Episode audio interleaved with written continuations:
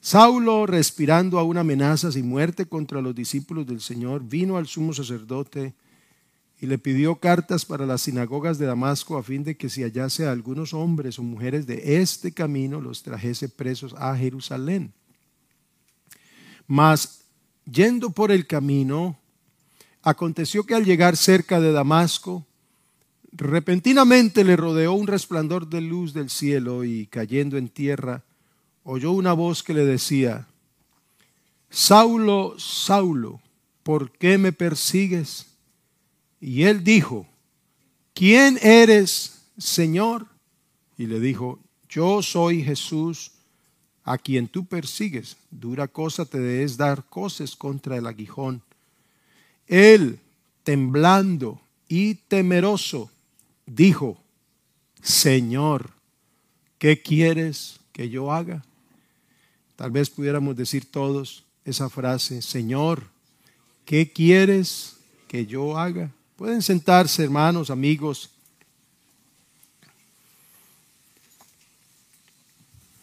Con esta serie de predicaciones eh, bajo el tema o el título mejor, nuestra relación con Cristo, estamos poniendo las bases para el desarrollo de nuestro lema de este año, plan acción, plan acción. Este lema tiene que ver con el hecho de poner en acción o en práctica las verdades del Evangelio en nuestra vida diaria, pero además ser activos en la obra del Señor. Ya hemos hablado que en nuestra relación con Cristo surge esa responsabilidad de adorarlo por lo que Él es, Él es Dios.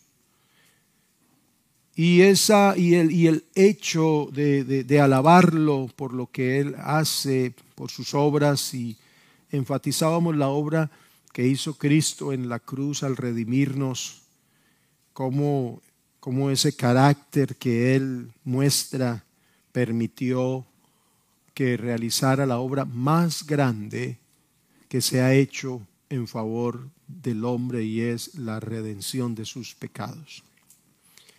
Hoy entonces hablaremos de, de otra responsabilidad de otra función, de otro hecho, otro factor importante que tiene que ver eh, con nuestra relación con Cristo.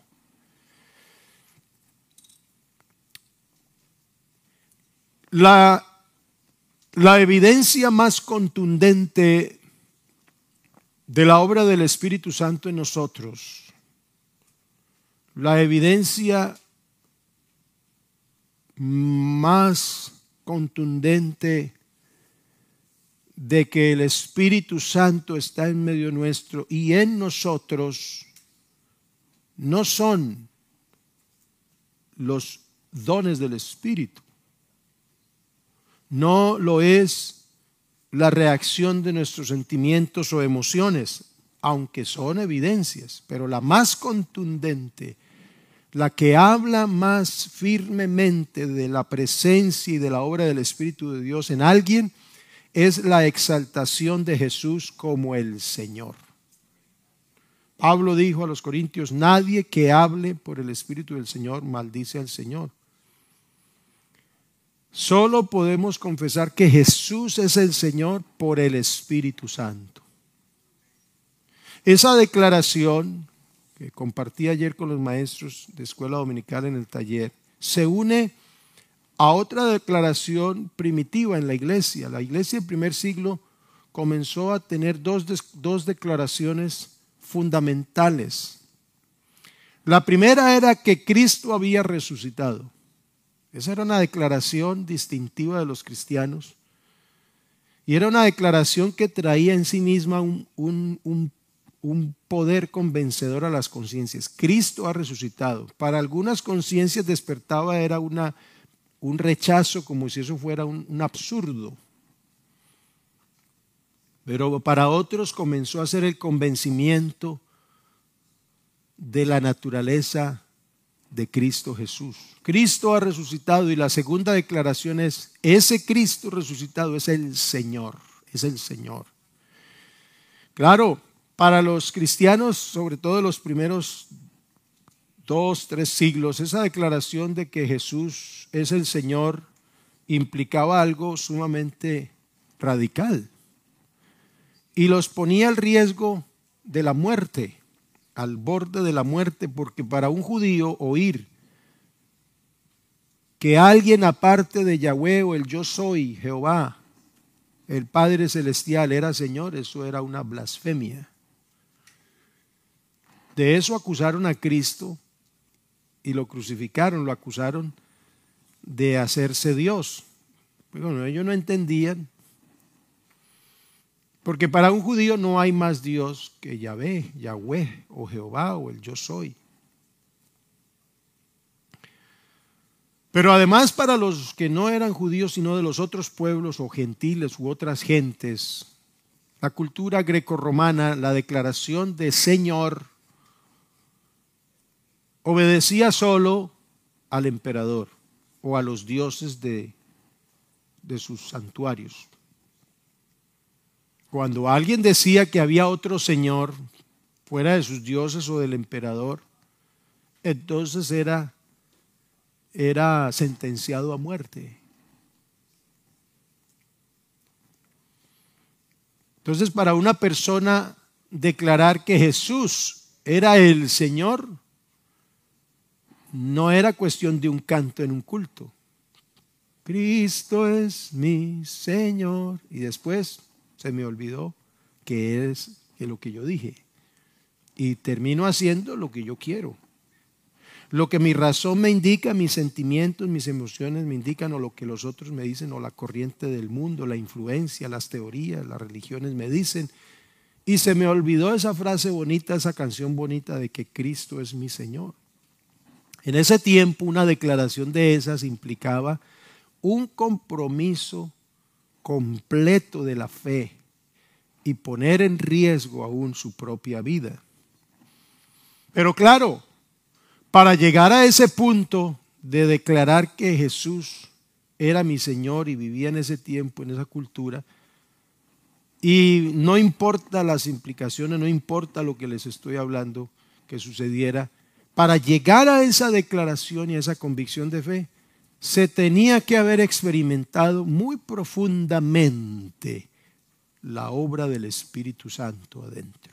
Eso no lo decía el que llegó a un culto y se emocionó y pasó al frente y lloró y declaro que Jesús es mi Señor, declaro que Jesús es mi Señor y sale y ya se vuelve otra vez al pecado. No, eso no era cuestión de emoción en una campaña evangelística. Eso era el resultado de la obra del Espíritu del Señor. Nadie puede llamar a Jesús Señor si no es por el Espíritu Santo. Cuando alguien, cuando alguien experimentaba esa obra y declaraba esa verdad, hacía esa declaración, la exaltación de Jesús como Señor, a su vez entonces producía dos efectos. Y esos dos efectos todavía siguen resultando cuando una persona acepta y reconoce a Cristo Jesús como el Señor o el Rey o el amo de su vida. Cuando uno entiende y por fe reconoce que Jesús ahora es mi Señor, que ya no vivo yo, ya Él yo no manda en mí. Yo quiero, yo pienso, yo sueño, no, ya no soy yo, es Cristo ahora el que vive en mí.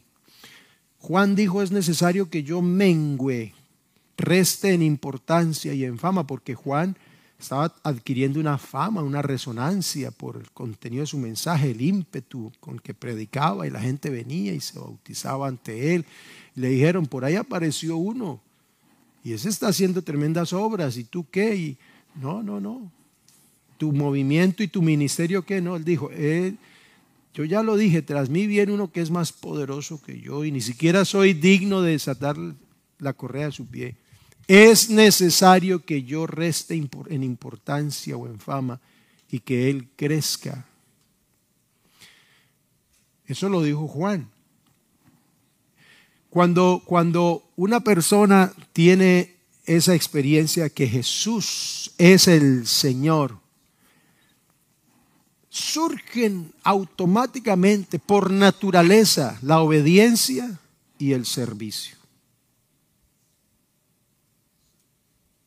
Eso es natural. Usted no tiene que obligar a alguien que, que acepta el señorío de Cristo sobre su vida, no lo tiene que obligar ni, ni darle mucho argumento para obedecerlo. Esa persona lo lee, lo oye, lo entiende y obedece. ¿Por qué? Porque Él ahora es el Señor, Él es el que manda. Y aquí se hace lo que el jefe diga.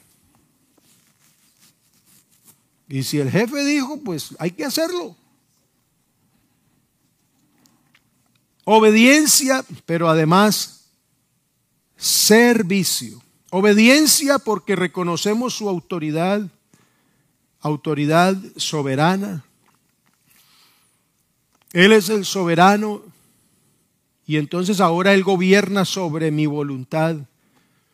Pero también brota el servicio porque reconocemos su deidad. Uno obedece a Cristo porque reconoce su autoridad. Y uno quiere servir a Cristo porque reconoce su deidad.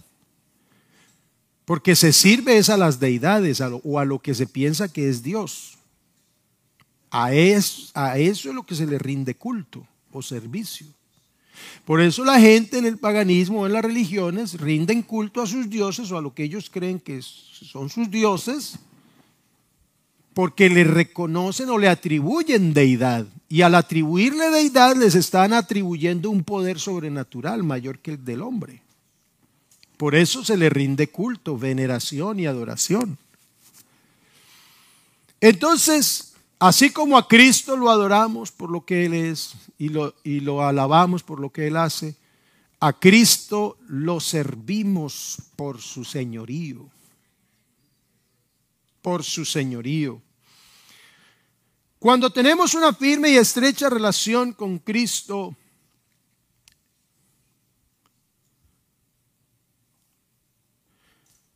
entonces nuestra reacción natural es querer servirle, hacer algo para Él. Para el Dios que me salvó, yo hago lo que sea. Esa es una reacción natural del reconocimiento del señorío de Cristo. La palabra servir en la Biblia, lo que se traduce servir o servicio en español de los idiomas originales de la Biblia, pues se recoge de varios términos. Lo que se traduce en una sola palabra en español son realmente varios términos con algunos significados. Dos principales términos con los que se utilizó la palabra servicio para traducirlo a nuestro idioma es uno que significa servicio literalmente, servicio, diaconía, de ahí viene el término diácono, que quiere decir un servidor. Ejercer diaconía, ejercer servicio, es como un ministerio, porque ministrar es servir. Es una contribución de, de que yo hago en mi servicio a manera de ayuda, voy a ayudar, a contribuir para, para el servicio, para la obra del Señor, como lo hacían, por ejemplo, los sacerdotes en el tabernáculo del Antiguo Testamento. Eran ministros, servidores, ayudaban. Pero el, otro término, la treya, que significa o, tiene el sentido de culto, de adoración, porque viene del servicio racional de los creyentes, de, de la dedicación de, de, su vida a manera de culto, de veneración, de adoración. Rendir culto es servir a Dios. Por eso nosotros llamamos el culto o el servicio, porque al rendir culto estamos rindiendo un servicio de adoración a Dios. Estamos sirviendo a Dios en una medida aquí, sirviendo al Señor. En este sentido, cuando hablamos de servicio, podemos referirnos o a la observancia de un culto o de un acto ritual, cantar, orar, leer la Biblia, de la manera que la leamos, si es alternado, un verso usted, un verso yo, como quiera, en voz alta, mentalmente, todo esto, todos estos actos que son como ritos dentro del culto o del tiempo, de las cosas, de las prácticas que, que ofrecemos al Señor como culto, entonces hablamos de servicio en ese sentido, el culto, el acto de servir al Señor. O cuando hablamos de servicio también podemos referirnos al hecho de presentar nuestra vida como un instrumento del cual Dios se puede servir para llevar a cabo sus propósitos. Yo sirvo a Dios al rendirle culto, sirvo a Dios al ofrecer mi vida como un instrumento en sus manos para que Él haga su obra. El creyente, la persona que reconoce el señorío de Cristo, debe prestar estas dos formas de servicio a Dios. El culto, pero ¿sabe cuál es el culto? ¿Sabe qué es lo que le da sentido verdadero a la ofrenda del culto o del rito que nosotros hacemos, cantar, orar, oramos de pie, a veces oramos arrodillados, leer la Biblia, la ofrenda. ¿Sabe qué es lo que le da verdadero sentido a ese culto, a ese servicio? Pablo dice, les ruego hermanos por las misericordias de Dios que presentemos nuestro cuerpo como un sacrificio, como un culto, como una ofrenda, y que esa debe ser sacrificio vivo, santo, agradable a Dios, porque es nuestro culto consciente o racional. Yo puedo estar cantando aquí y mis manos rojas de la fuerza, pero pensando en lo que voy a hacer. Pido la carne well done, medium rare. Ahora ya en... ¿Cierto? Yo dije, que pasa, pasa. Sí, sí, eso que pasa, pasa. O, mañana, o, o cualquier otra cosa. Ese rito de cantar no está haciendo un culto, un servicio a Dios, porque mi cuerpo no está siendo presentado en sacrificio vivo. Sacrificio vivo, eh, espontáneo, honesto, sincero. Y además debe ser santo puro, agradable al Señor. Entonces, nosotros, hermanos, queremos que nos concienticemos de esto, nuestra adoración, nuestro culto al Señor, pero además nuestra vida como instrumento de Dios. Ahora, la Biblia, la Biblia utiliza al menos dos metáforas para hablar de el servicio a Dios la de los materiales en una construcción y la de los utensilios en una casa. Hablando de la metáfora o la comparación de los materiales en una construcción para referirse al servicio, yo pienso que lo que quiere resaltar es la importancia de la calidad de lo que hacemos.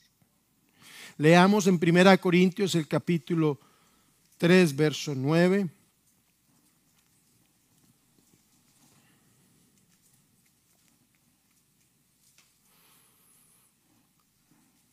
Y yo tengo aquí una versión,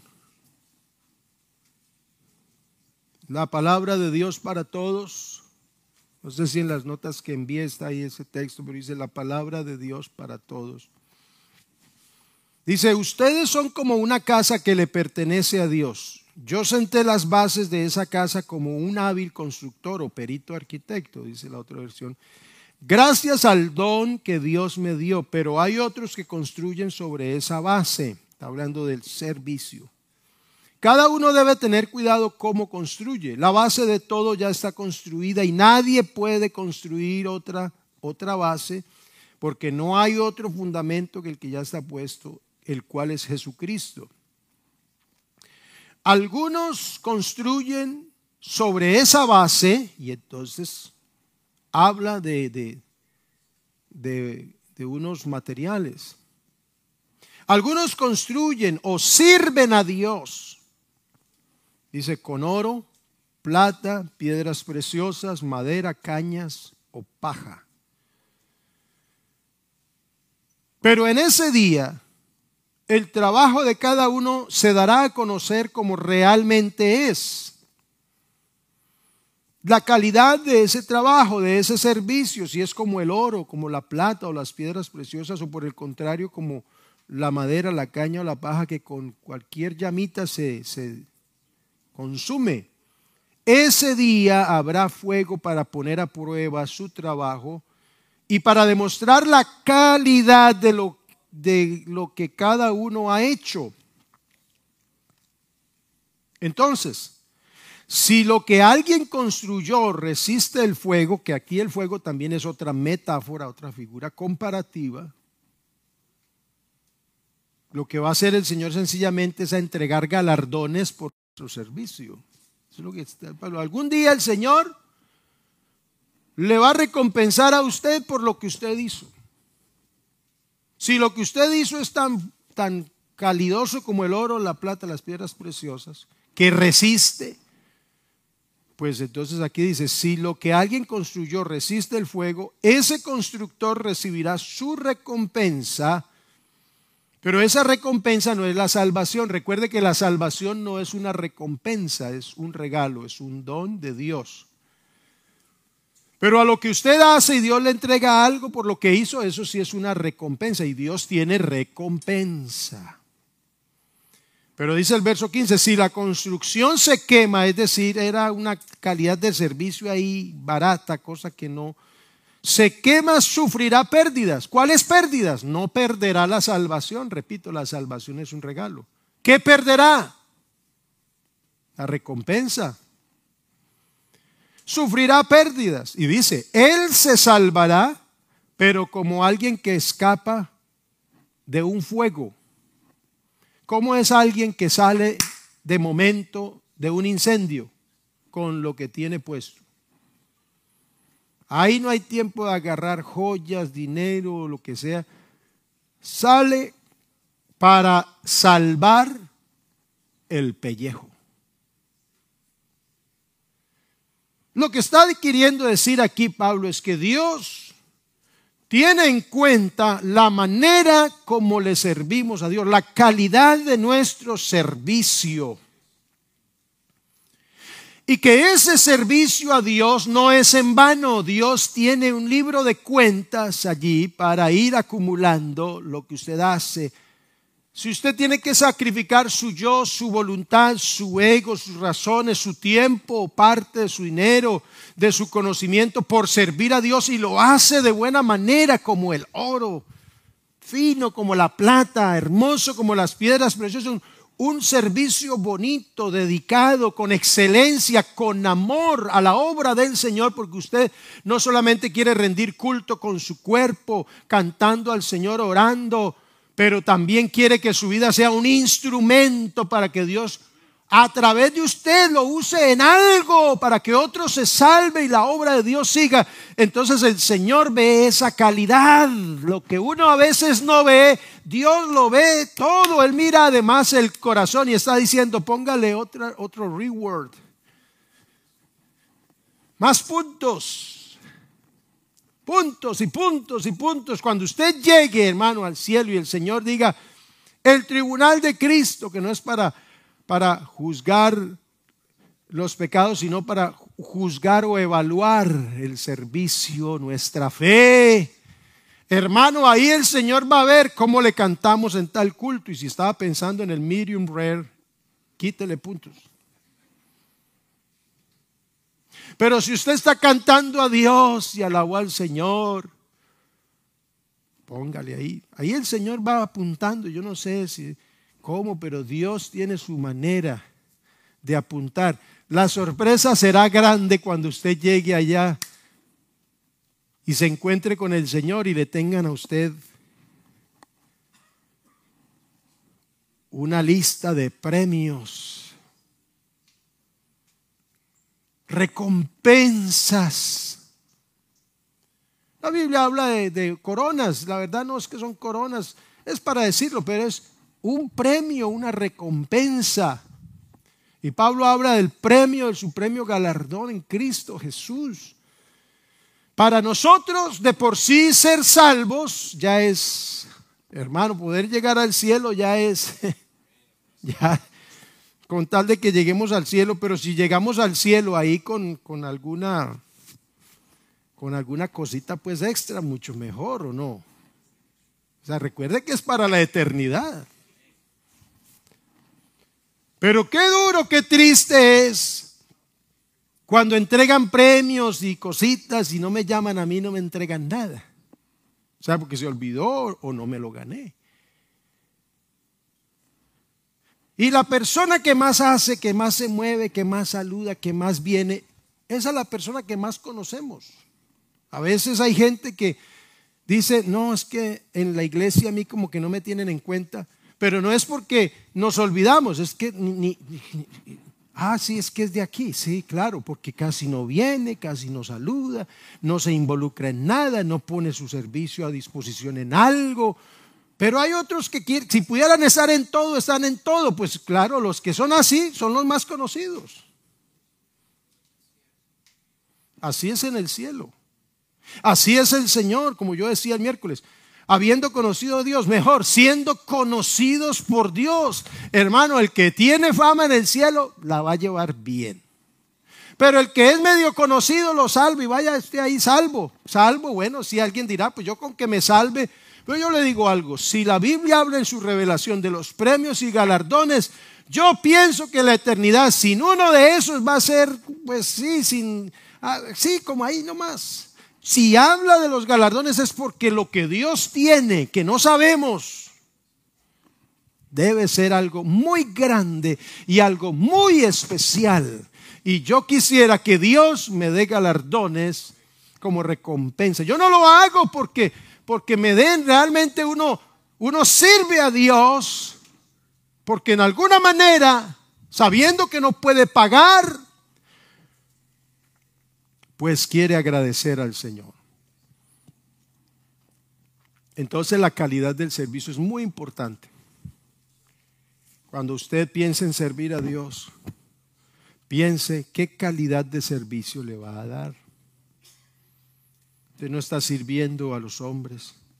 Pablo, Pablo dice que el que sirve a Cristo recibirá recompensa. Porque Cristo el Señor servís, dice, creo que es en Colosenses. El contexto, nótelo bien. ¿De qué está hablando? Aún del trabajo secular. Porque ahí dice, hijos, sométanse a sus padres. En Gálatas y Colosenses también dice, mire que los que trabajan para la gente y que los amos, los señores, los jefes, algunos son difíciles, no sé qué, pero usted sirva no al ojo, no porque el jefe lo esté viendo, sirva como si estuviera sirviendo al Señor, porque si Él es el Señor, si Él es el dueño, también es, si es el dueño de tu hijo, Él es el dueño de todo, también es el dueño de esa compañía. E, ese señor de allá cree Bill Gates cree que él es el dueño, cree, él cree eso, pero el dueño verdaderamente de todo lo que hay en el mundo es Cristo Jesús, Él es el dueño de todo.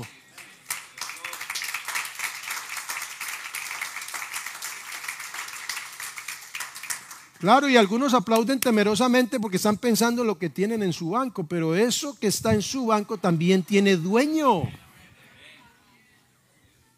Entonces, ay,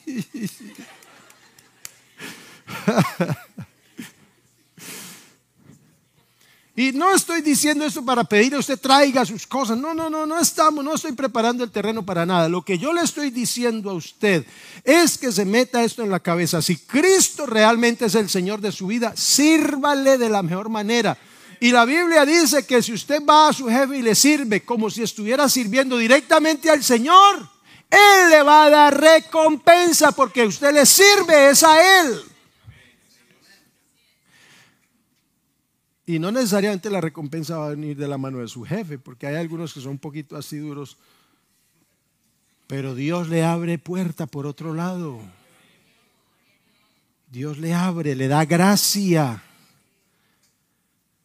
Y como si fuera poco, hermano, en esta vida, cuando lleguemos al cielo, el día que Cristo venga por nosotros, porque a Cristo no solamente hay que adorarlo, alabarlo, servirlo, anunciarlo, sino que hay que esperarlo.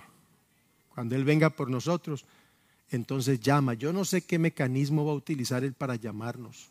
Poco gente, hermano. Yo no sé, Dios sabe. Uno lo piensa es como a la manera, ¿cierto? Que el premio para no sé qué, bien, te viene. Que al mejor no sé cuánto, y pasan. Pero hermanos, tanta gente que recibe, ¿cómo le entregará? Yo no sé. Y hay un mecanismo de que todos nos demos cuenta de lo que usted ganó. Y habrá un mecanismo que yo entonces quedé aunque sin nada. Me salvé el pellejo como en el fuego.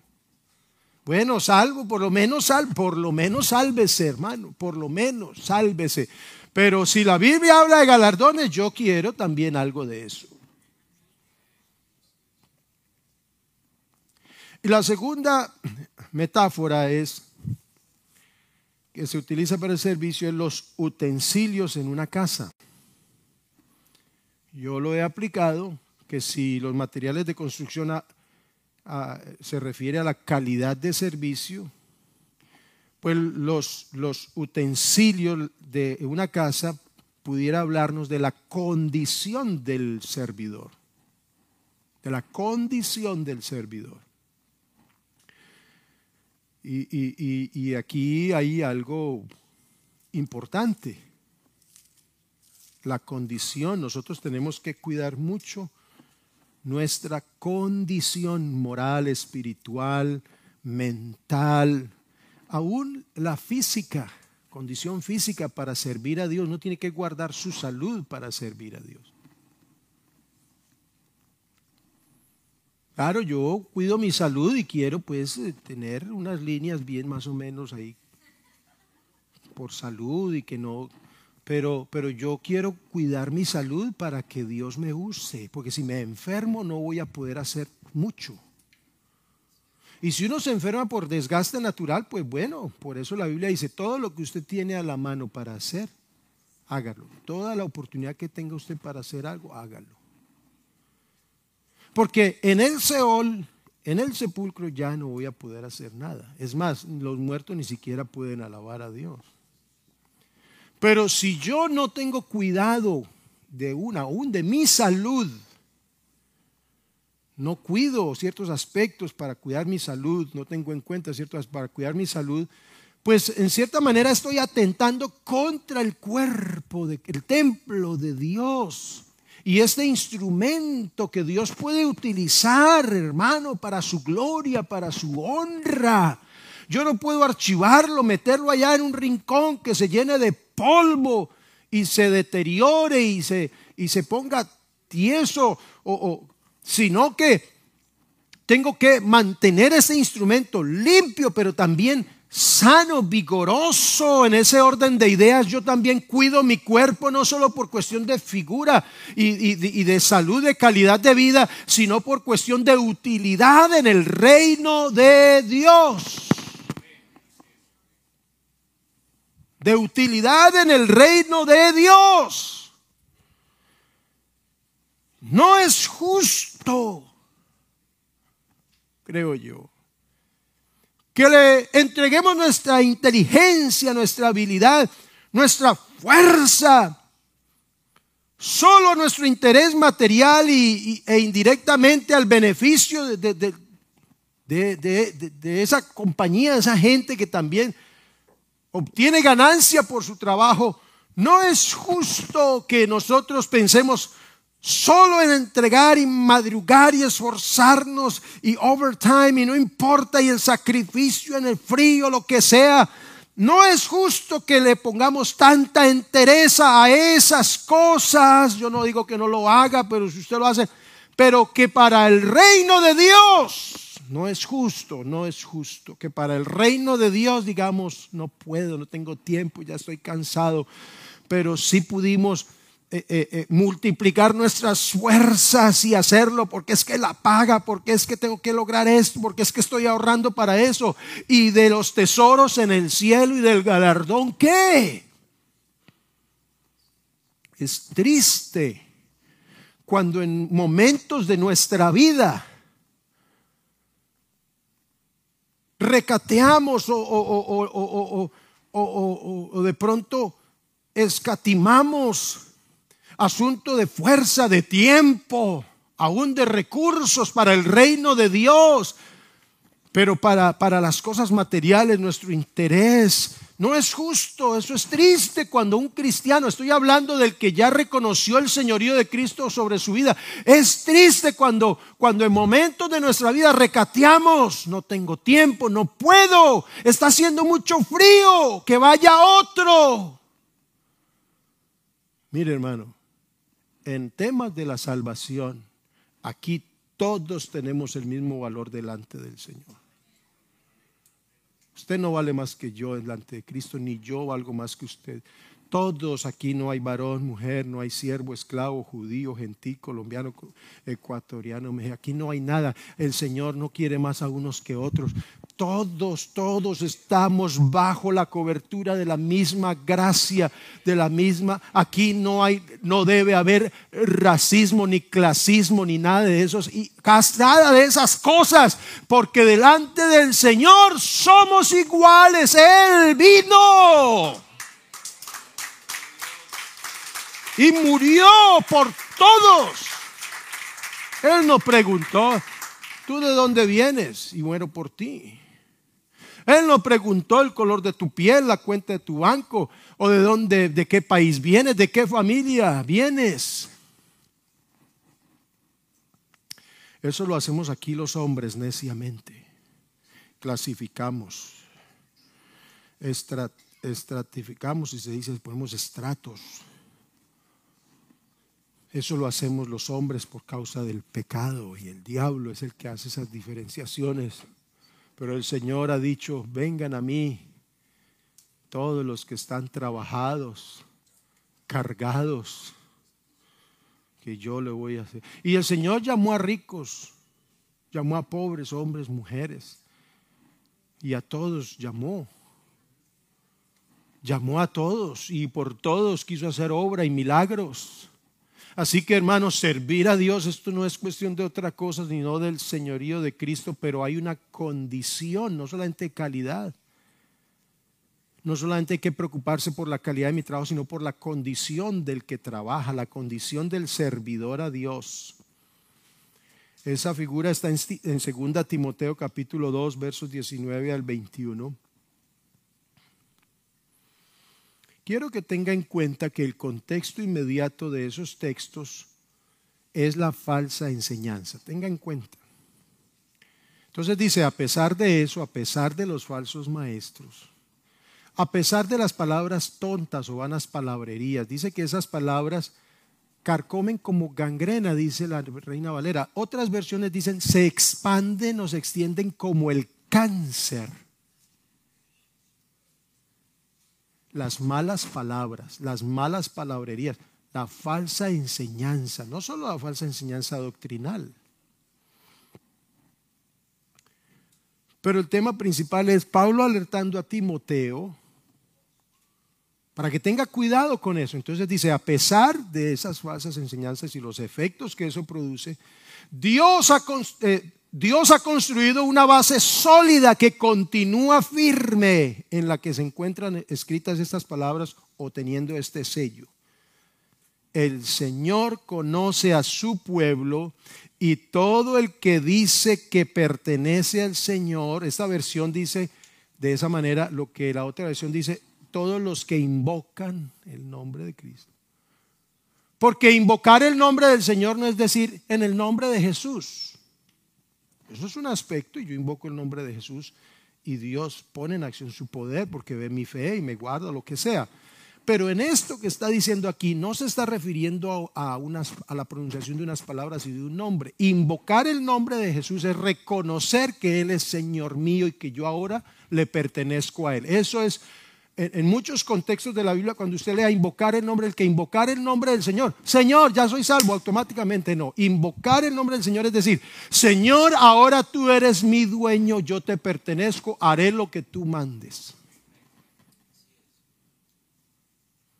Y cuando uno hace eso, recibe la salvación. será salvo. Entonces dice, el Señor, verso 19, conoce a su pueblo y todo el que dice que pertenece al Señor debe apartarse de la maldad. Entonces viene aquí la comparación o el ejemplo. Es un ejemplo, una ilustración de Pablo. En una casa grande, otras versiones dicen en una casa de ricos, porque en ese tiempo las casas grandes las tenían solo los ricos. Pero en una casa grande hay objetos de oro y plata, costosos. Pero también, aunque sea muy grande y de pronto de gente muy rica, hay, hay objetos o implementos de madera y de barro. Algunos tienen usos especiales. ¿Para qué usaría usted los instrumentos o utensilios de oro y de plata que tuviera o que tenga en su casa? ¿Para qué los usa para qué los usaría? Para momentos especiales, personas especiales, situaciones memorables. ¿Cierto? Usted no va a botar la basura en un recipiente de oro o de plata. A menos que haya gente exuberante y estrafalar y tenga tanta... Eso ya está... Pues estamos hablando en términos normales y lógicos. Entonces, unos tienen usos especiales y otro uso común. Dice, unos para instrumentos de honra y otros para usos viles, usos honrosos, usos viles. Quiere decir entonces, dice así sucede, dice el verso 21, así sucede en la casa del Señor. Si uno se mantiene puro, eh, la reina Valera dice, si alguno se limpia de estas cosas, ¿de cuáles cosas? De las que está hablando en los versos anteriores. Si uno se mantiene puro de esas cosas, puede tener un uso especial, consagrado y útil para el Señor y listo para hacer toda clase de buenas obras. ¿A quién quiere usar el Señor? No solamente al que está dispuesto para hacer un uso de buena calidad, de excelencia y poner todo el empeño, sino aquel, aquel creyente, aquel instrumento que conserva una condición de pureza.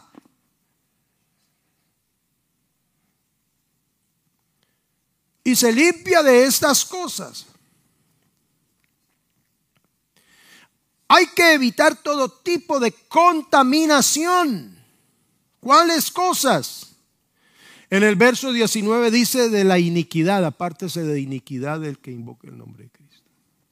En el verso 17 habla de la falsedad o las falsas palabras o la falsedad de la enseñanza de los falsos maestros.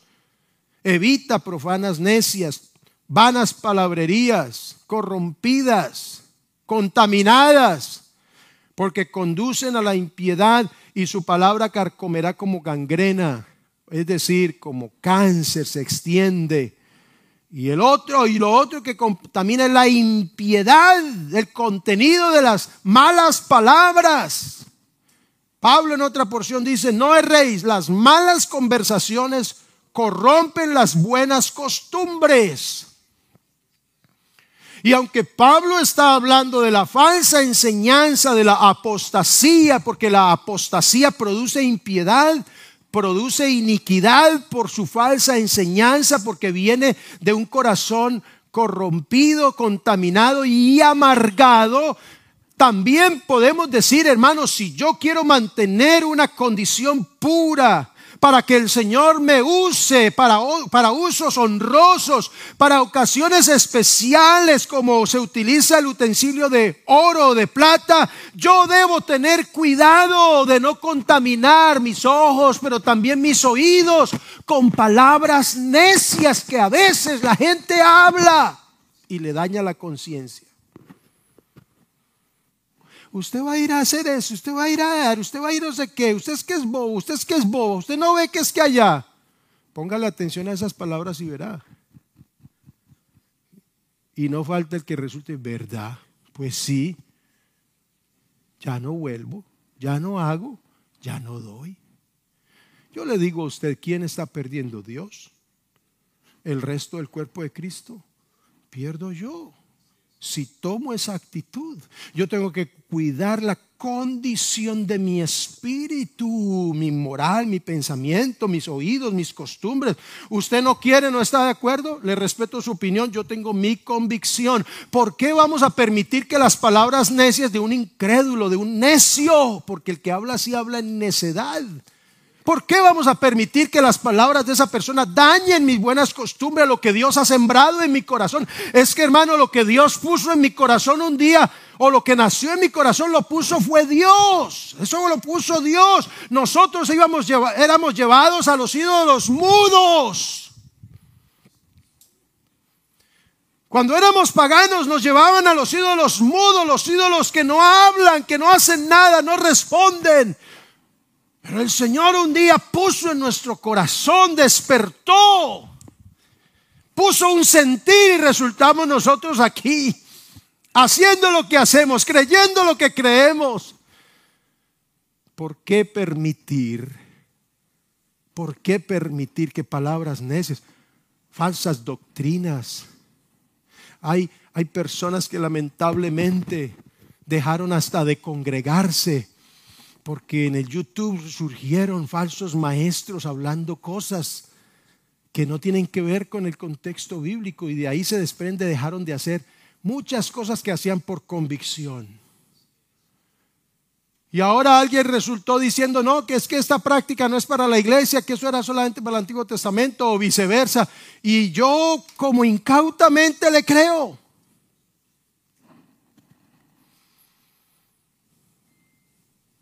No, hermano, usted tiene que conocer al Señor al cual usted sigue y sirve. Porque donde estuviere, ¿cómo es que dice el Señor? El que me sigue, donde estuviere, yo ahí estará el que me sirve. Y el que me sirve, que me siga. Hermano, uno tiene que conocer al Cristo al que uno sirve para que no venga otro por ahí con otros intereses o con o con experiencias raras. Hay gente que ha tenido malas experiencias en congregaciones y viene entonces criticando no sé qué y que haciéndolo lo otro, que por aquí, por allá, que tanta cosa. Hermanos, si yo voy a basar mi vida y mi servicio a Dios por lo que diga el uno o la experiencia de otro, no voy a ir a ninguna parte. Yo tengo que tener una relación estrecha con mi Cristo, con mi Cristo, el mío. Eso es entre Dios y yo. Hebreos 12, 28 dice, así que nosotros, Así que nosotros que hemos recibido un reino inconmovible, debemos ser agradecidos y en esa misma gratitud servir a Dios.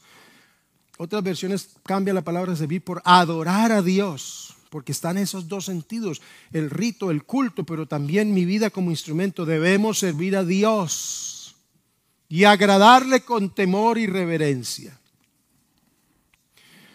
Entonces el servicio a Dios no se trata de una participación en un plan, en un proyecto. Ah, este año sí me voy a animar. Está como bueno el plan. Ay, espero. No, el servicio de Dios no solo se trata de eso, porque este no es el plan que se le ocurrió a un hombre.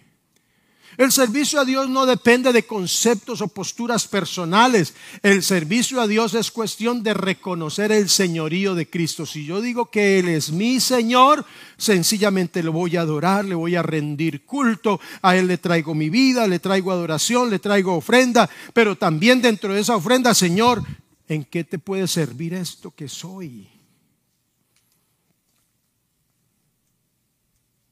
El reconocimiento del señorío de Cristo. Leímos al principio la experiencia de Saulo de Tarso. ¿Qué hacía Saulo de Tarso? Él era un judío muy consagrado. Tenía mucho temor y respeto por Dios. Guardaba la ley, era consagrado. Pero no había entendido lo que había traído Cristo. Entonces él perseguía a los de Cristo creyendo que hacía bien en su celo. Porque él decía, no puede haber otro Dios que el Dios que yo conozco. Y estos llaman a Cristo Jesús, lo llaman Dios y lo llaman Señor. Y entonces él los perseguía religiosamente Pero un día en esa tarea se le aparece el, mismo Cristo como en forma de resplandor de luz. El mismo Cristo se le apareció. Fue tan impactante que él cae en tierra. Saulo, Saulo, ¿por qué me persigues? Y entonces él oye esa voz. Saulo sabe que esa voz sobrenatural, que esa experiencia sobrenatural, tiene que venir de algo sobrenatural. Eso no es algo común, un resplandor y una voz y por ahí como que no ve a nadie. Entonces, ¿cuál fue la reacción? ¿Cuál fue las, ¿Cuáles fueron las palabras de Saulo? Él sintió algo especial. Él identificó en esa presencia, en esa voz, en esa luz, algo especial, algo, algo santo. Y dice, ¿quién eres, Señor? Tanto que conozco de Dios, de la ley, pero nunca había visto o había oído algo de esto, pero siento que es algo especial. ¿Quién eres, Señor? Yo soy Jesús a quien tú persigues.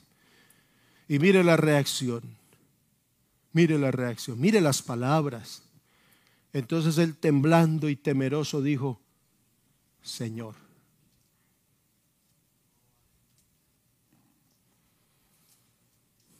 Señor, ya le expliqué a usted la trascendencia de esa declaración para este judío. Pablo era un judío de judío, de hueso colorado, él lo dice.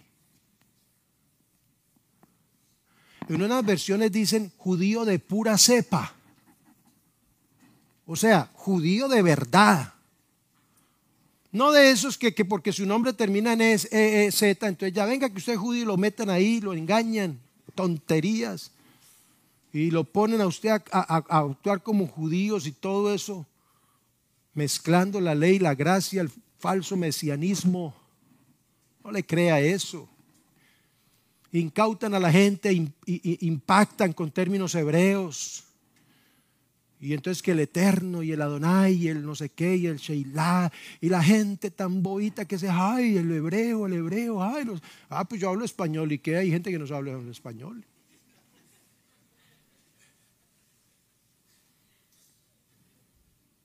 Y se dejan y dejan la fe de Cristo y se vuelven a esos rudimentos gente de años en el Evangelio que le entregaron años a Cristo y se van tras esas, perdónenme el término, lo digo con celo, tonterías. Que así lo dice la Panas palabrerías, necias.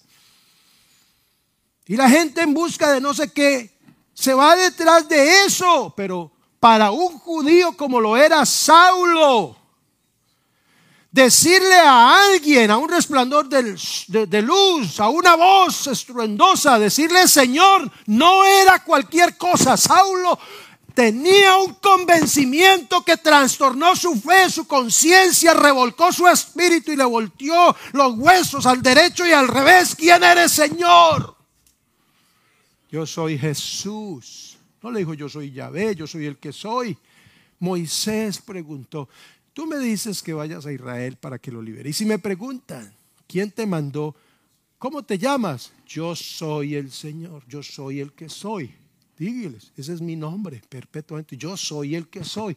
Es decir, no tengo pasado, presente en mi futuro. Existo por sí mismo, por mí mismo.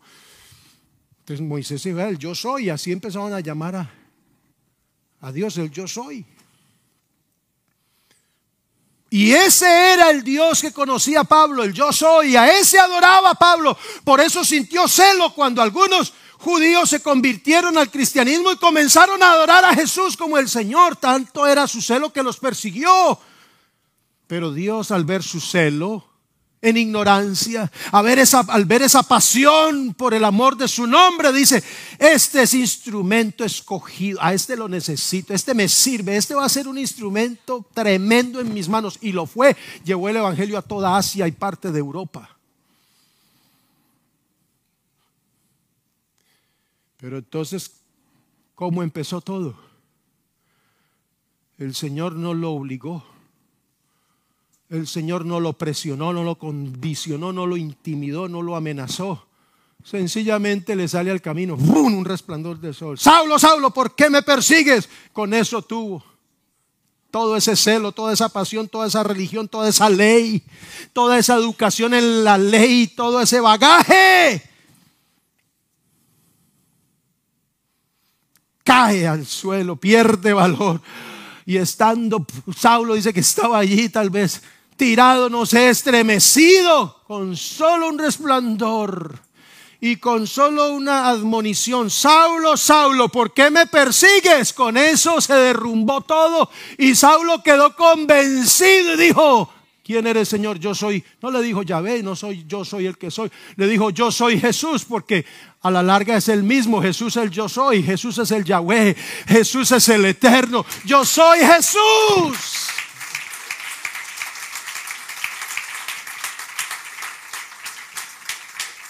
A quien tú estás persiguiendo. Estás persiguiendo a mí, a mí, al que tú temes. Conóceme.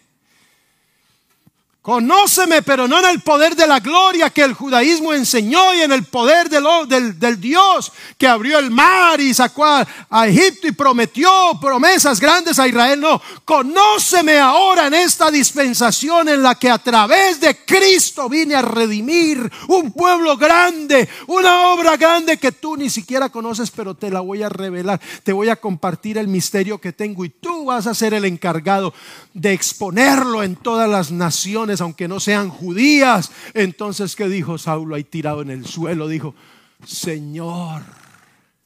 Hermano, para que Saulo dijera eso, Señor, ya estaba convencido hasta la médula. Repito, un judío como Saulo no iba a decir eso así porque así.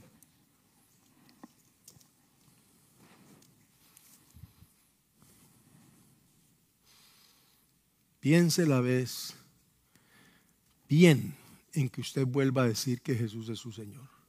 Piénselo muy bien.